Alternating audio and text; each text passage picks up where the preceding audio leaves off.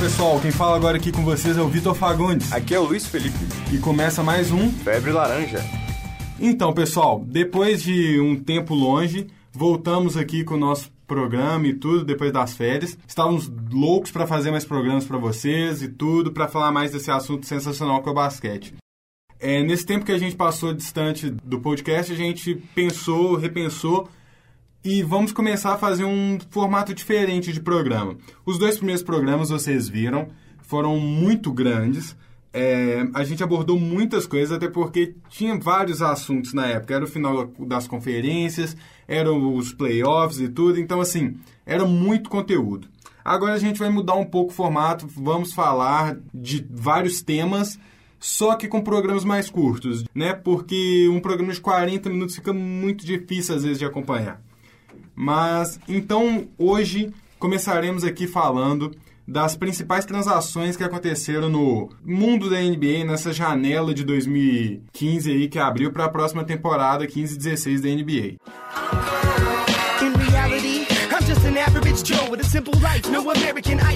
Começando agora os trabalhos para falar das transferências que ocorreram é, nessa janela para a temporada 2015-2016, a gente pode falar do grande desempenho do GM do Santo Antonio Spurs, que buscou o sonho antigo do Greg Popovich, que é o Lamarcus Aldridge, um dos maiores jogadores da liga aí e tudo, é, tanto em altura quanto como desempenho, All-Star já nos últimos três anos, e que carregava junto com Damian Lillard e Wesley Matthews Trailblazers nas costas. Fora isso, ainda buscaram o David West no Indiana Pacers, e isso provavelmente faz com que o Santo Antônio seja o garrafão mais forte da liga. Talvez junto com Chicago Bulls e Memphis Grizzlies, porque o Grizzlies tem lá o Paul Gasol, o Mark Gasol, na verdade, o irmão do Paul, é, ou Paul Gasol, como diria lá na Espanha, é, e o Zach Randolph, que são muito fortes no garrafão, mas eu acho que David West, Marcus Aldridge e Tim Duncan Fora o Kawhi Leonard, que ajuda muito, tem uma grande contribuição em todos os aspectos do jogo, esse time vai ser muito difícil de ser batido. Fora que tem o Popovich, que é, para mim, junto com o Tom Thibodeau e o Coach K, provavelmente são os melhores técnicos de todos, assim. É, fora isso, ainda tem a renovação do Manu Ginobili, que vai, o interminável Manu Ginobili vai continuar mais uma temporada no Santo Antonio Spurs. E infelizmente não teremos mais nosso brasileiro, Thiago Splitter, o nosso pivô brasileiro lá no Santo Antônio Spurs. Thiago Splitter que protagonizou momentos inesquecíveis, tomou toco do LeBron, mas e também deu toco. Também deu toco, né? Mas e aí? Ele vai para Atlanta agora, seguindo novos caminhos e o garrafão do Spurs, como você disse, vai continuar muito forte, com tratações sensacionais e também é, Kawhi, que foi eleito jogador defensivo da temporada, e além de ser um jogador defensivo, o Kawhi é completo. Ele defende, ataca e é um cara que logo logo vai ser MVP com certeza.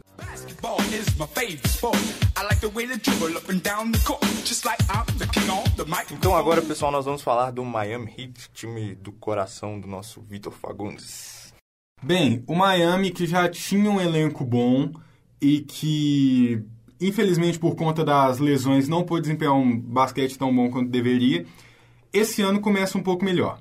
O Goran Dragic, que tinha chegado na última janela, assim, é, acabou desempenhando um basquete sensacional, dando muitas assistências, jogando muito bem e, e felizmente colocando o Mario Chalmers no banco. Então, se for para imaginar um time ideal, a gente poderia imaginar num, num time, no quinteto com Goran Dragic, Dwayne Wade, Lou Deng, Chris Bosh e Hassan Whiteside, que é, pra mim, é uma das revelações mais absurdas da NBA nos últimos tempos. O cara de 2 e 13 que ano na temporada passada conseguiu um triplo duplo, sendo que foram o triplo duplo de pontos, rebotes e bloqueios. É muito raro alguém conseguir um negócio desse. E esse bobear, daqui a pouco esse cara tá fazendo um quádruplo duplo aí. Fora que o banco do Heat vai ter Josh McRoberts, que tomara não vai se machucar, porque é um bom jogador, um bom ala armador, canhoto. Ter o Mario Chalmers, que apesar dos pesares, apesar de, muita parte, muitos torcedores do Heat não gostarem dele, é, ele, quando quer, ele joga.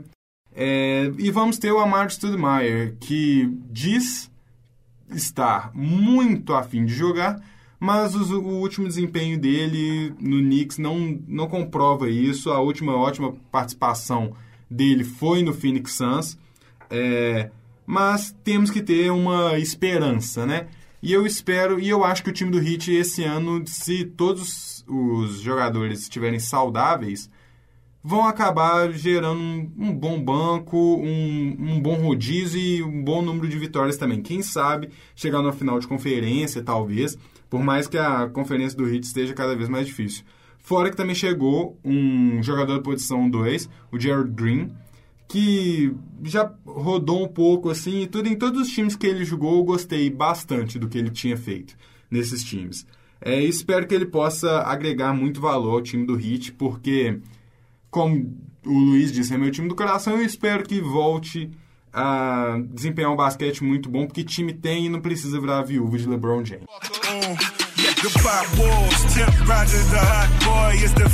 Agora vamos falar do Toronto Raptors, que fez boas aquisições nesse, nessa janela. Trouxe Biombo, um bom pivô, que para o time que não tem lá grandes destaques, montar um bom time aos poucos, assim, pode ser o caminho.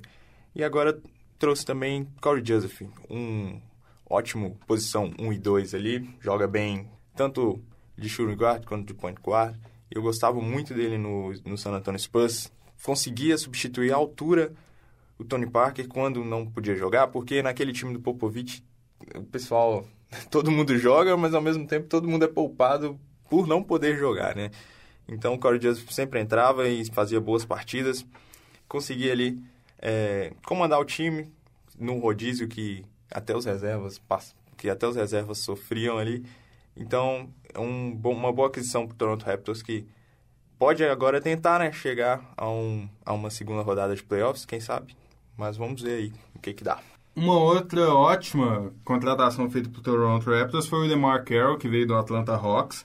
É, aquele time lá que tinha todo mundo jogando muito bem, Al Hofford, Cal Cover, é, DeMar Carroll, né, até os armadores lá jogando muito bem. É, a gente pode pegar o DeMar Carroll como o símbolo da raça do Atlanta Hawks. O, jogava lá com a camisa número 5 e tudo, ele é um um, ele joga tanto na posição 4 como na posição, na posição 3 e pode muito bem desempenhar esse papel extremamente bem no Toronto Raptors, porque o Toronto já tem o Kyle Lowry como o, o armador principal, ganhando muito bem e jogando bem. Vai ter o DeMar DeRozan, que joga muito bem também. Agora com o DeMar Carroll. Então, assim, tem o Biombo lá para ser o pivô e tudo. Então é um time que pode desempenhar um bom, um bom basquetebol, é, tentando fazer um banco decente que faltou para eles ano passado e tentar fazer com que a, a conferência não fique tão complicada para eles. O DeMar Carroll, para mim, vai ser uma das grandes contratações da temporada, porque ele já era muito especulado em vários times, era muito cobiçado, e Toronto conseguiu agarrar o cara aí e tudo, e vai pagar uma quantia muito grande por ele nessas próximas temporadas. Falando agora de um aspecto mais assim geral do que aconteceu na liga, não falando exatamente de um time, a gente pode pegar contratações pontuais e muito boas do Greg Monroe, que foi pro Milwaukee Bucks, que tem assim um um time muito bom, né? Um, vários garotos sendo treinados pelo Jason Kidd, que tem lá o Michael Carter Williams, tem o Antetokounmpo, tem os caras que, assim, jovens e que podem dar muitos frutos bons para essa franquia. E o Greg Monroe lá no Pistons sempre jogou demais, sempre teve médias altíssimas. Uma mexida muito grande que houve também foi a do Monta Ellis indo para o Indiana Pacers.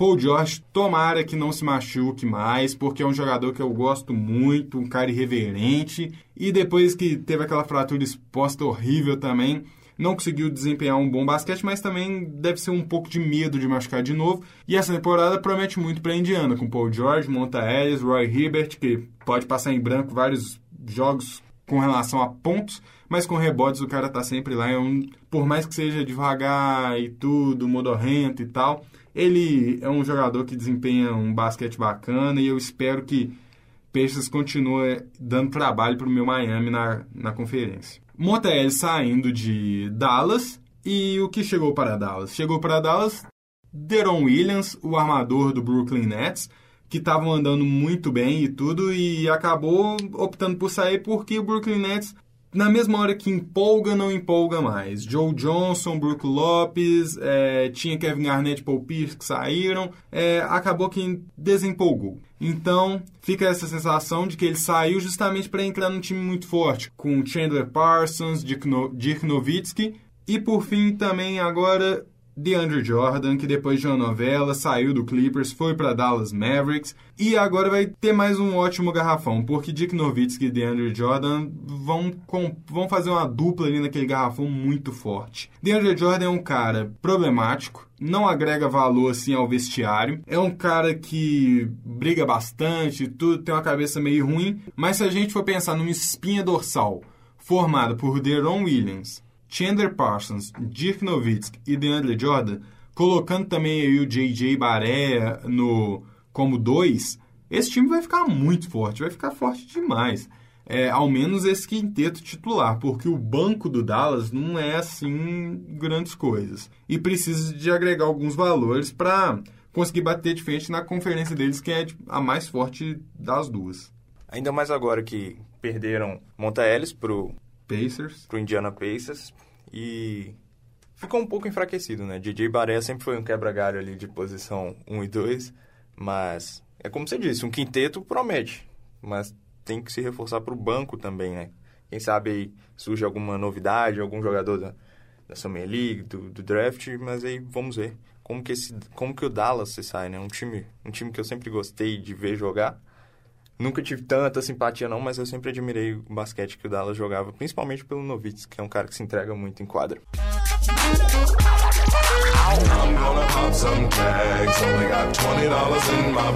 Falando agora do geral, do que aconteceu no mercado, assim, algumas contratações pontuais, não exatamente de um time só, a gente pode falar da renovação de Anthony Davis com o New Orleans Pelicans, uma generosa extensão contratual de 145 milhões de dólares por cinco anos, ou seja, 29 milhões por temporada. A gente pode muito bem falar que é merecido, porque o cara joga demais. É, a gente também pode falar da contratação do Ty Lawson pelo Houston Rockets, que saiu do Denver Nuggets e foi lá pro Houston Rockets, e agora vai jogar junto com James Harden e pode fazer talvez a melhor dupla de 1 e 2 do de posição 1 e 2 da NBA, provavelmente. Tem algumas um bom duelo assim em alguns times, mas essa é uma dupla bastante interessante porque o Toy Lawson joga muito bem, dá várias assistências, tem uma média altíssima de assistências. E o James Harden é o James Harden, talvez para muitos foi o MVP da temporada passada e vai continuar desempenhando um basquete sensacional e o nível dele só tende a crescer. Cederam, né? O Houston Rockets cederam Prigioni, Nick Johnson e ainda Papa Nicolau, esses jogadores pro Denver Nuggets e ainda uma escolha protegida do draft, né, de 2016.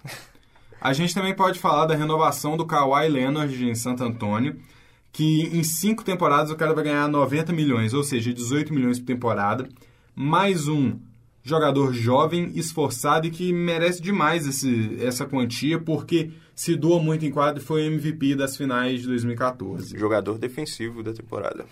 Tendo uma quantia exorbitante sendo gasta em um jogador, podemos pegar como exemplo Damian Lillard no Portland Trail Blazers, é, que em cinco temporadas vai receber 129 milhões, ou seja, 25,8 milhões por temporada.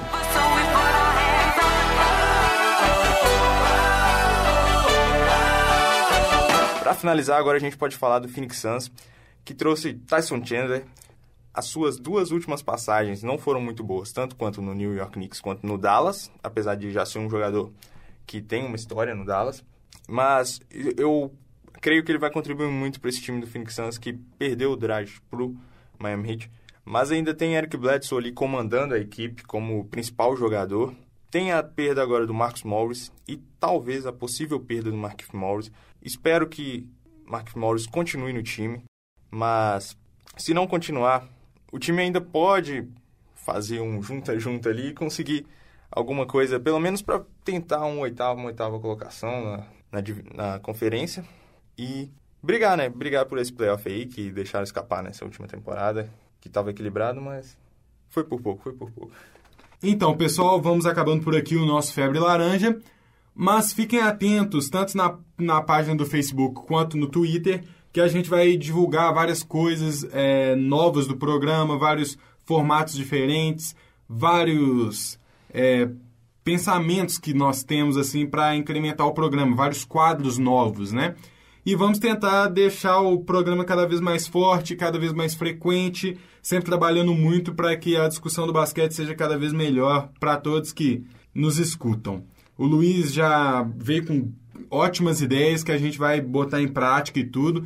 E fiquem ligados, participem com a gente na parte das redes sociais, que a gente vai sempre estar de olho em vocês e tudo, e falando aqui. Esse é o nosso terceiro podcast e o terceiro de vários outros que estão vindo por aí. Mas desde já, muito obrigado a todos vocês que nos escutaram. Um grande abraço do Vitor Fagundes. E só para finalizar, Vitor, queria agradecer muito a galera do Twitter, do Facebook, a gente já tem mais de 100 curtidas, já mais de 100 seguidores. Apesar de não ter tanta frequência, mas agora a gente vai voltar frequente com o podcast.